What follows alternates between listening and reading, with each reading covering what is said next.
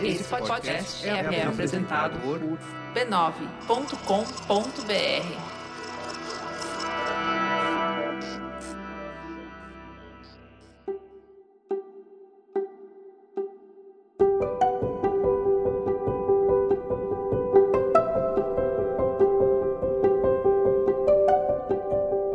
Eu lhe dou as boas-vindas ao Autoconsciente, um podcast que fala de vida interior para você se entender melhor.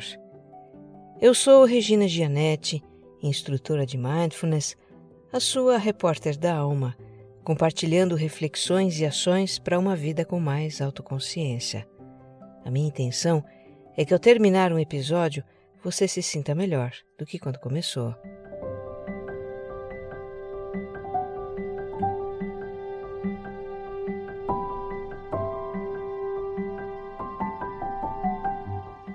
E se você é novo por aqui, se é a primeira vez que me escuta, deixa eu te contar um pouquinho sobre a proposta desse podcast. O autoconsciente é serial.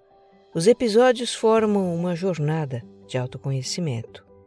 A minha sugestão para você é ouvir desde o começo, na sequência, mas isso não impede você de pular para um ou outro tema que tem tudo a ver com o seu momento. Depois você retoma a sequência. A cada 15 dias, em domingos alternados, sai um episódio novo. Eu te convido a me seguir no Instagram, que é onde eu mais interajo com os ouvintes. Os meus perfis são regina.gianete e você mais centrado. E se você gostar do que vai ouvir aqui, compartilha nas suas redes sociais e grupos de mensagens. O que faz sentido para você pode fazer também para muito mais gente.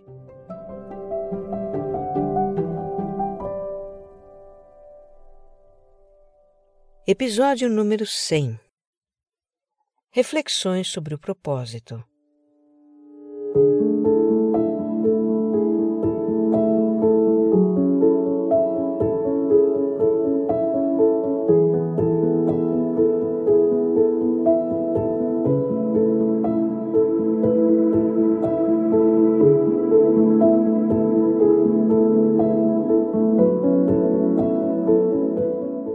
Planejado um outro tema para esse episódio 100, histórico, comemorativo, inaugurando uma nova centena e tudo mais. Eu nem vou falar que tema era para não criar expectativas. Mas o fato é que o tema não rolou. Não encaixou, não fluiu. As ideias não davam liga. E a minha sensação com isso era, claro, de aflição. Depois de dois dias martelando o teclado, eu desisti do tema. Desistir é uma opção, certo? Eu acho que ouvi isso já em algum lugar. Ah, foi aqui mesmo, no autoconsciente. Enquanto eu encasquetava com o tema que não fluía, o ouvinte Érico deixou um comentário numa foto que eu havia postado no Instagram. Entre outras coisas, ele contou que estava fazendo um balanço da sua terapia reconhecendo progressos que ele teve no seu autoconhecimento, até que o terapeuta dele perguntou qual é o seu propósito. E o Érico não soube o que responder. Ele ficou muito frustrado com isso. Foi como levar um balde de água fria. Ele que até então vinha levando uma vida simples, como ele próprio diz, trabalhando como biomédico em dois hospitais, ficou muito encanado com essa questão do propósito. No dia seguinte ao que o Érico compartilhou essa história, chegou para mim o e-mail de uma revista eletrônica que eu assino, a revista Gama, que toda semana traz artigos sobre um tema. E o tema da semana era Adivinha? Propósito. Eu guardei tanto o depoimento quanto o e-mail da revista para um episódio futuro. E depois da minha iniciativa frustrada com aquele tema idealizado o episódio 100, eu pensei, Quer saber? Vamos falar de propósito. Eu abordei a questão do propósito certa vez, foi no episódio 27, de janeiro de 2018. Nele, a minha intenção foi questionar ideias meio dogmáticas, absolutistas que existem sobre o tema. Uma delas é: o propósito tem a ver com o trabalho. E não é bem assim. o propósito não está obrigatoriamente atrelado ao trabalho e pode não ter nada a ver com ele. Outra, o propósito é algo grandioso que causa impacto no mundo. Essa é uma ideia meio megalomaníaca. Propósito não necessariamente é algo grandioso, impactante. Muitas vezes é um trabalho de formiguinha que faz um bem para alguém. E isso é muito nobre. Também faz do mundo um lugar melhor.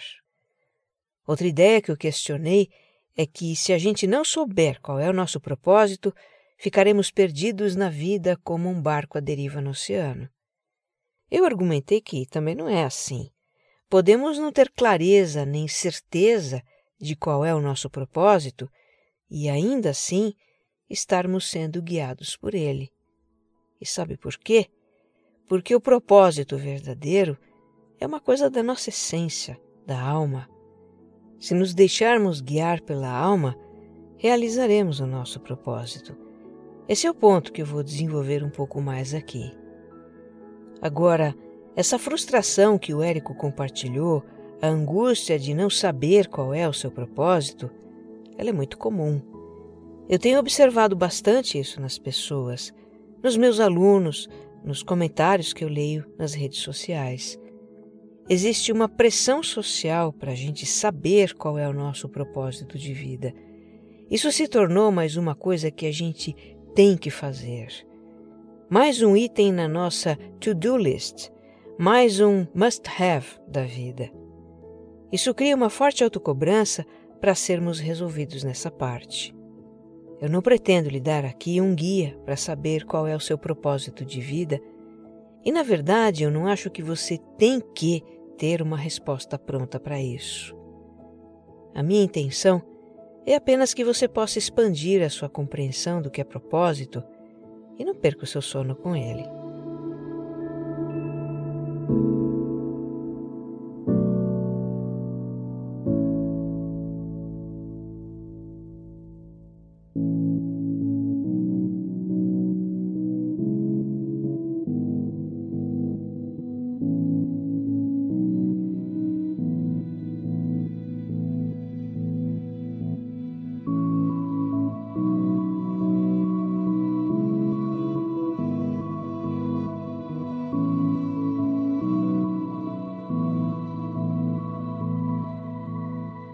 Olha, está muito boa essa edição da revista Gama de 24 de outubro sobre propósito, viu? Dá uma busca na internet que você acha fácil. A publicação é gratuita e aborda temas muito interessantes que ajudam a gente a entender os nossos tempos. Vale a pena conhecer. Eu vou aqui reproduzir algumas ideias das pessoas ouvidas pela revista. Uma delas é a professora de filosofia Lucilina Galvão que lembra que a ideia do propósito de vida é muito antiga, vem desde as tradições orientais milenares como o Vedanta hindu, de 1500 anos atrás. E está também presente na filosofia clássica, em especial no estoicismo greco-romano, de Sêneca, Epíteto e Marco Aurélio. E para a filosofia estoica, o propósito maior da vida é a plenitude da condição humana em termos de valores, virtudes e sabedoria, compartilhando algo com o mundo. Como explica a Lucilena, enquanto os animais seguiam por medo e desejo, dor e prazer, a nós cabe perguntar que tipo de ser humano desejamos ser e caminhar em direção a isso. Nessa perspectiva filosófica, o propósito engloba todas as áreas da vida e não apenas a da profissão, como é comum a gente pensar. Tem a ver, na verdade, com nos tornarmos pessoas sábias e principalmente deixar o mundo um pouco melhor do que aquele que recebemos. Então, por aí a gente vê que os antigos buscavam a sua realização num sentido mais amplo, num sentido humanista. E essa ideia de propósito foi mudando a partir da era moderna que começou no século XV mudança que ganhou força com a Revolução Francesa no século XVIII. Ela tinha, como você se lembra, o lema liberdade, igualdade e fraternidade, né? Segundo a psicóloga Flávia Feitosa, que também foi ouvida pela Gama, a partir dessa época começou a se valorizar a individualidade do ser humano e a possibilidade de cada um fazer da sua vida o que quisesse. Essa é uma possibilidade que praticamente não existia séculos atrás.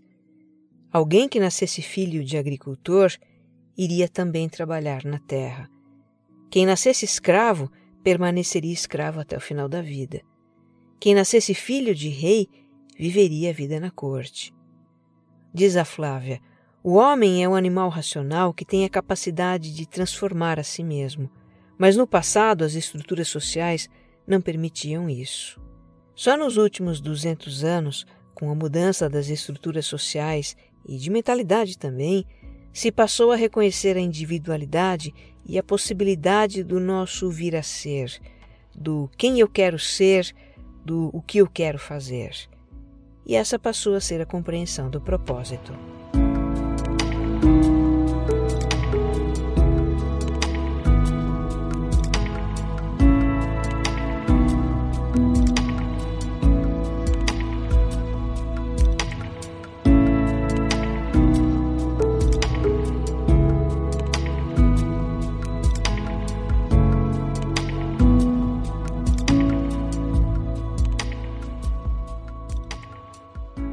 Então que, num dado momento da história, a ideia de que temos um propósito de vida se associou à liberdade de ser quem queremos ser. E isso é muito bom, sem dúvida. Mas essa liberdade, nos últimos anos, começou a pesar para muitos de nós.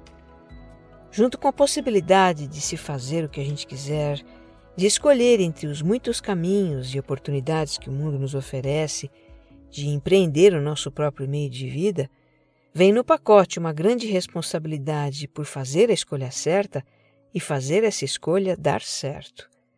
Afinal, ser feliz só depende de nós. Essa é outra ideia muito presente nesses tempos libertários. E se o propósito traz felicidade, porque dá sentido à vida, então temos que saber qual é o nosso propósito. Não há tempo a perder. E assim, identificar qual é o propósito tornou-se quase que uma obrigação, até mesmo uma obsessão. Eu não estou querendo desmerecer a importância de termos um propósito de vida. Porque sim, ele nos dá um norte. Sim, ele nos preenche, nos motiva, nos dá uma razão e energia para enfrentar as dificuldades da vida. A questão é a pressão que a gente se coloca para ter uma clareza de propósito e o que essa pressão traz. Além de gerar uma sensação de angústia, essa pressão pode facilmente nos fazer olhar para fora e buscar por aí um propósito para chamar de nosso. E então, como diz a psicóloga Flávia Feitosa, o propósito deixa de ser liberdade e se torna prisão.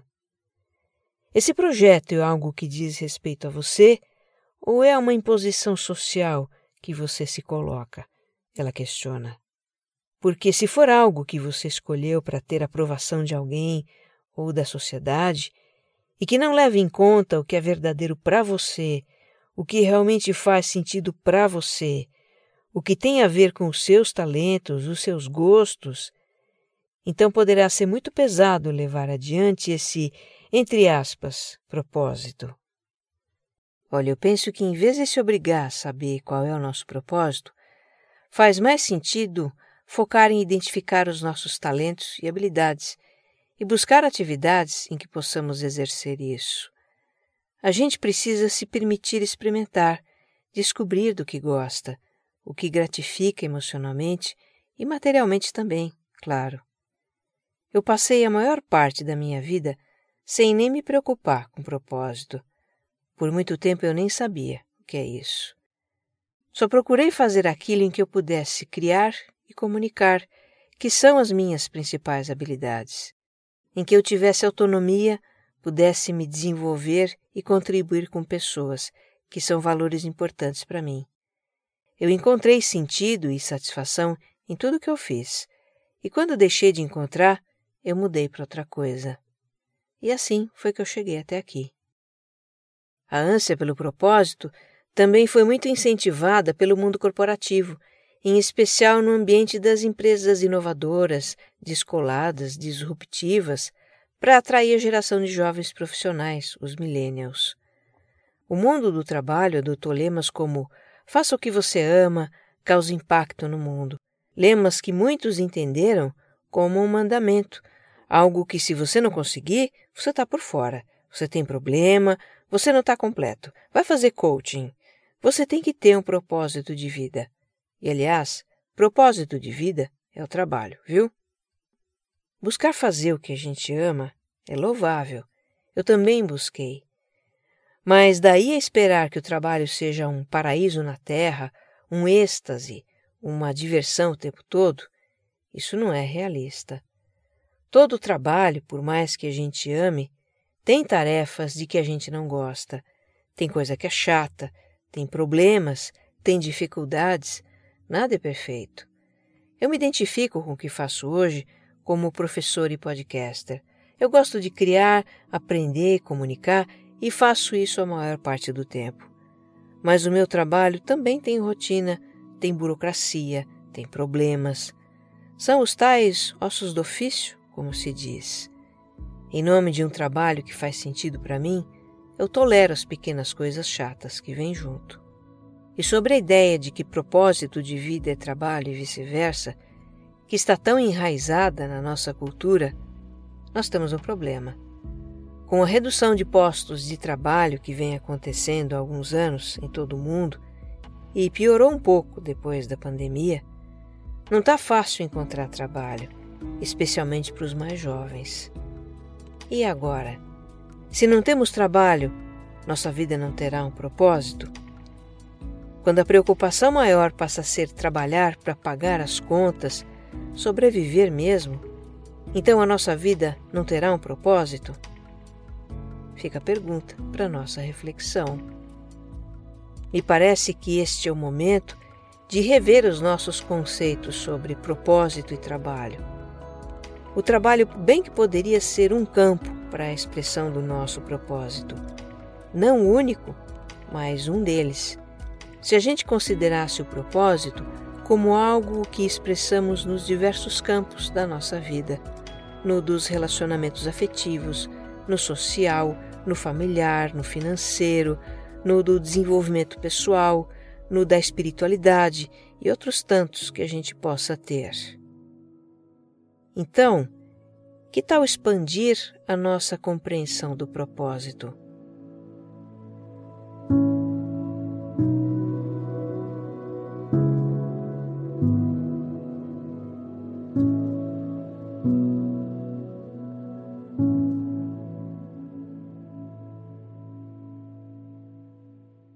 Naquele episódio 27 de janeiro de 2018, eu expressei a minha compreensão do propósito como aquilo que viemos realizar no mundo, o que nos move. Para mim, o propósito tem a ver com autorrealização. Tanto é que o título do episódio é O que te realiza, né? De lá para cá, eu conheci o trabalho de Carl Jung, criador da psicologia analítica, e isso expandiu o meu entendimento do que seja o propósito. Então eu vou te contar um pouco do pouco que eu sei sobre a teoria de Jung. Nós já exploramos aspectos dela em alguns episódios anteriores, e aqui eu vou juntar tudo para avançar um pouquinho. Presta bem atenção a essa parte, tá? Você vai precisar usar a imaginação e seria ótimo se pudesse desenhar o que você imagina. Bem, se perguntarem para nós quem é você, nós vamos dizer o nosso nome, onde nascemos, onde moramos, Vamos falar da família, do trabalho, talvez contar um pouco da nossa história. E essa consciência de nós mesmos é o que Jung e também Freud chamaram de ego. O ego é a sede da nossa consciência, é o que sabemos e conhecemos de nós. Imagina agora um círculo representando a nossa consciência, tá? Esse círculo contém todos os conteúdos dos quais nós somos conscientes incluindo a consciência de nós mesmos, o nosso ego. Mas nós somos mais do que esse círculo. Imagina agora um segundo círculo, um pouco menor, dentro do primeiro, sendo que os dois têm o mesmo centro. Esse círculo mais interno seria o nosso inconsciente pessoal. Ele guarda conteúdos e memórias das nossas experiências de vida que não foram assimiladas pelo ego, não estão conscientes. Por exemplo, os traços da sombra, dos quais já falamos, né? Feridas emocionais da infância, traumas, falamos disso também. E há outros conteúdos do inconsciente pessoal para a gente explorar um dia. Agora imagine dentro desse círculo do inconsciente pessoal um círculo um pouco menor. Ele representa a dimensão do inconsciente coletivo. Nós não falamos dele ainda, e tem muito que falar. Mas nesse momento vamos apenas assumir que essa é uma dimensão de consciência que nós compartilhamos com toda a humanidade. E por fim, no interior do círculo do inconsciente coletivo, vamos desenhar um outro círculo e chamá-lo de self, como Jung o chamou. O self é o centro da nossa psique. Representa a nossa essência, ou alma, ou eu superior, eu divino, espírito, como você quiser chamar. O self representa a nossa dimensão espiritual. Agora eu pergunto para você: qual dessas dimensões de consciência representa o nosso eu verdadeiro? Se você tiver desenhado a figura, talvez seja mais fácil responder. E então? É o self, né? A nossa essência. A gente se reconhece como um ego que é o círculo mais externo que se relaciona com o mundo exterior. Mas a nossa identidade mais profunda é o self. E o nosso self não se manifestou no plano material à toa, assim, aleatoriamente. Há certas coisas que o self deseja experimentar. Ele tem um propósito. Jung dizia que a vida tem duas grandes fases, e ele usava como metáfora o percurso do Sol. Visto da Terra, o Sol nasce, se ergue no céu até atingir o seu ápice ao meio-dia e depois declina até se pôr. A fase que vai do nascimento até uns 40 anos, um pouco mais, um pouco menos, isso varia muito, é uma fase de construção. Primeiro o ego se constitui durante a infância e a adolescência, vai criando uma identidade e buscando se adaptar às exigências da vida. Esse processo forçosamente vai produzir experiências dolorosas, feridas emocionais, complexos, enfim, digamos que são entulhos do processo de construção do ego que são enterrados no inconsciente pessoal. Nessa fase da vida, nós também estamos mais voltados para as coisas do mundo exterior, estudos, carreira, progresso material, as bases da vida. O ponto em que o sol está mais alto, o meio-dia, corresponde ao que Jung chamou de metanoia, uma fase de mudanças. É quando, em geral, a gente já tem construídas as bases da vida, família, profissão, e começa a fazer questionamentos. O Sol inicia sua trajetória de declínio e entramos na segunda fase da vida. Aquilo que nos motivava na juventude não tem o mesmo brilho. Revemos o que tem valor e importância para nós é o momento de começar a nos voltar para dentro e buscar um sentido maior para a existência. Essa é uma fase em que a vida interior ganha muita importância. Aquele entulho soterrado no inconsciente, a gente vai precisar olhar para ele, pacificar os conflitos interiores, curar as feridas emocionais, resolver o que ficou mal resolvido. Essa é uma fase para a gente reconhecer e integrar o que até então era desconhecido mas faz parte de nós, as nossas sombras, os nossos potenciais latentes. O quanto nós vamos vivenciar esse processo de integração das muitas partes de nós vai variar muito para cada um. Vai depender do quanto nosso ego aceita se entregar a esse processo, que não é conduzido por ele, mas pelo self, pela alma. Esse é o propósito maior da nossa existência nos conhecermos por inteiro, realizar a totalidade do que somos, o que Jung chamou de individuação. Eu me encontro tateando esse caminho. É um caminho que a gente faz com autoconsciência, com auto-perdão e autocompaixão. Soltando o controle, ah, essa parte é difícil. E confiando. É o mais belo caminho que a gente pode fazer. Seguir por ele é o nosso propósito maior. Tudo mais, trabalho, relacionamentos, o cuidado com a saúde, espiritualidade, os diversos aspectos da vida, tudo mais vai se harmonizando com o propósito da nossa alma.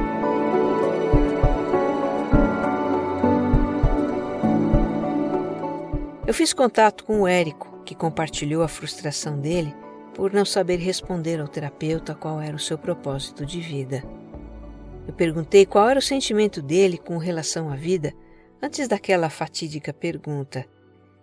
Então Érico contou um pouco da sua história, que aos 17 anos ele deixou o interior da Bahia, onde nasceu, para trabalhar e estudar em São Paulo, vencer na vida. Um ano depois ele iniciou um relacionamento amoroso que duraria 11 anos. Nesse meio tempo, Érico se formou biomédico, comprou uma casa, um carro. A vida ia bem, ele estava contente com o seu trabalho realizando seus sonhos. Mas infelizmente o relacionamento acabou de uma maneira muito conturbada. E desde então, isso faz dois anos, a vida perdeu um pouco o brilho. Ele diz que trabalha, paga suas contas, sai com amigos no final de semana e nada mais. Ao longo da nossa troca de mensagens, o Érico reconheceu que muito do seu desânimo tem a ver com o rompimento do relacionamento do qual ele ainda está se refazendo, curando as feridas. E há o que comemorar. Os avanços que ele teve na terapia são muito importantes. Não poderiam ser ofuscados pelo fato de ele não ter uma resposta na ponta da língua sobre o seu propósito. E ao final, depois de refletir um pouco, ele disse: Eu tenho sim um propósito. Eu busco sempre ajudar os meus pais, ajudar minha família, mesmo da minha maneira simples. Tenho o propósito de ser um ser humano melhor para mim mesmo. Pois aí está, ser generoso, ser alguém melhor para si mesmo. Esse não é um lindo propósito? Os filósofos estoicos iriam gostar disso. Que você esteja bem. Um abraço.